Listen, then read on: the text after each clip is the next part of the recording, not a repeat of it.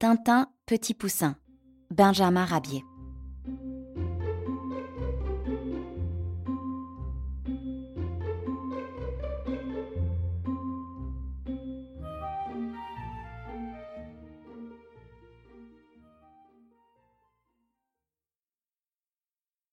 Tintin était un tout petit poussin qui n'avait qu'un défaut. Il était curieux. Trouvant une petite boîte dans un coin du jardin, il se demanda, tout de suite, à quoi cet objet pouvait bien servir. La boîte était fermée par un couvercle, et sur la boîte elle-même se trouvait un minuscule bouton en cuivre. Pourquoi ce bouton? se dit le poussin en donnant un grand coup de bec dessus. Clac La boîte s'ouvre, et il en sort subitement un diable qui s'élance sur le poussin. Ce dernier faillit mourir de peur, mais sa curiosité ne fut pas entamée. La preuve en est que le voici se posant les mêmes questions devant une autre boîte en métal, munie, elle aussi, d'un petit bouton à ressort. Elle est bien trop petite pour contenir un diable, dit Tintin en la poussant d'un coup de bec. Et cette fois, je ne toucherai pas au bouton. Mais la boîte se retourna plusieurs fois et rencontra un caillou qui, heurtant le bouton, fit inévitablement fonctionner le ressort. La boîte s'ouvrit et un jet de flamme jaillit au dehors. Voilà comment il se fit que, ce jour-là, Tintin eut la face roussie par un allumeur automatique. Dans le coin d'un hangar avait été relégué un vieux tabouret capitonné. Tintin aperçut un fil qui zigzaguait sur le cuir du tabouret. Tiens, tiens, se dit Tintin, que vient faire ce fil à cet endroit? Et pour le savoir, il tira dessus. Ce fil, qui fermait péniblement une déchirure, se cassa. Le cuir se sépara largement et la déchirure se transforma en un vaste trou.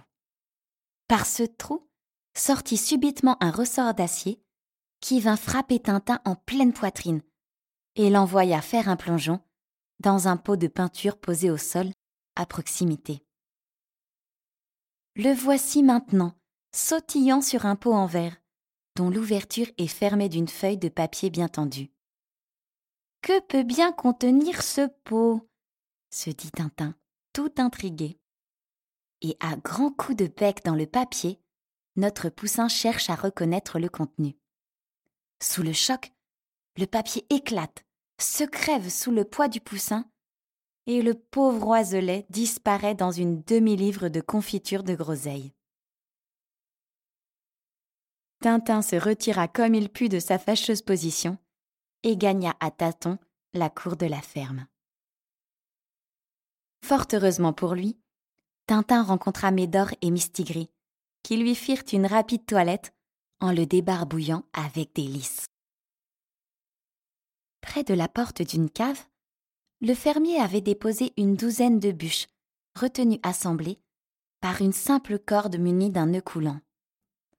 Tintin ne put résister à l'envie de tirer sur la corde avec son bec.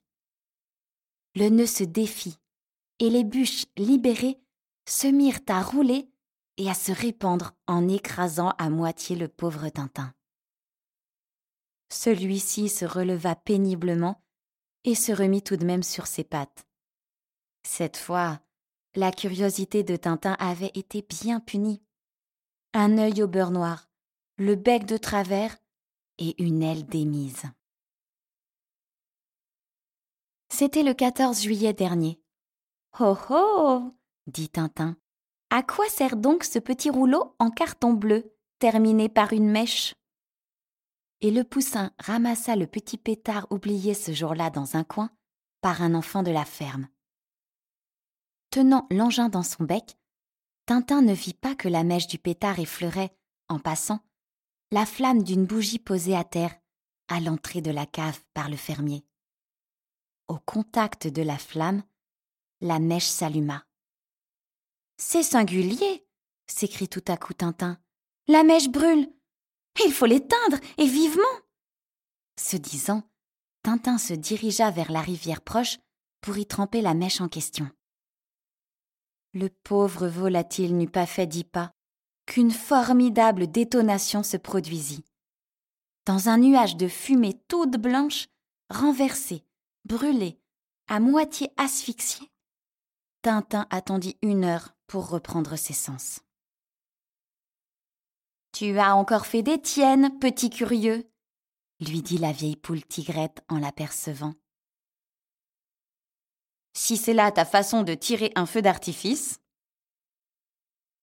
Tintin est, en ce moment, intéressé par la présence d'un fil de fer enroulé autour du bouchon d'une grosse bouteille.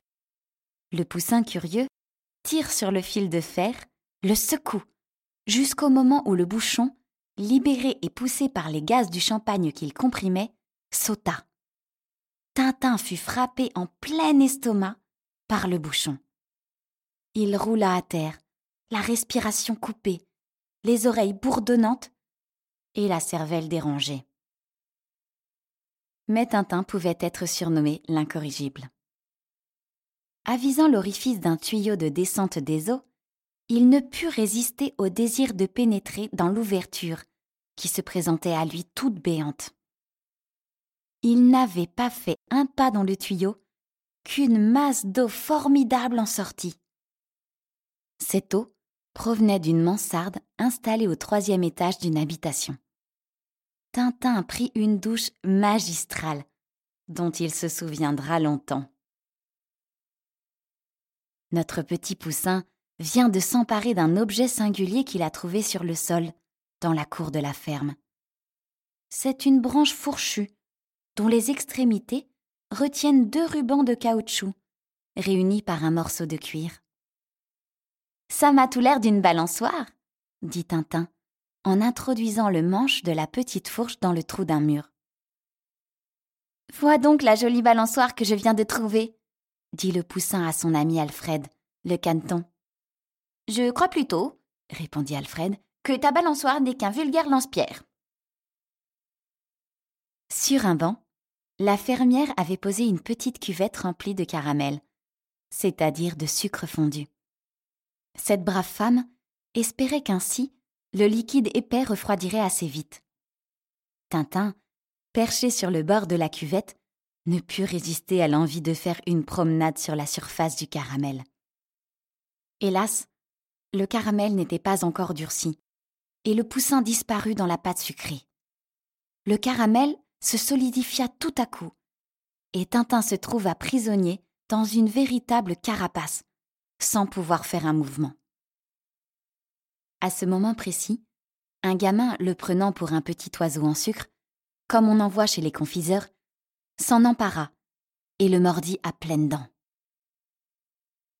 Tintin, la chair rudement meurtrie, se tordit dans un suprême effort et toute l'armure sucrée éclata, libérant le pauvre poussin que l'enfant surpris avait laissé prendre la clé des champs.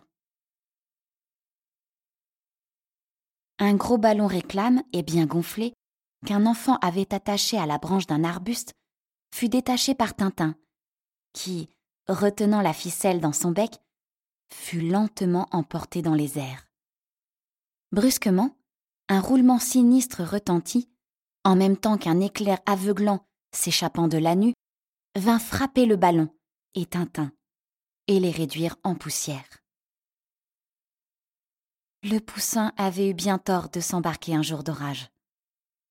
Il ne resta de ce malheureux Tintin, trop curieux, qu'une centaine de fragments informes et noirâtres qui s'éparpillèrent sur le sol du chemin.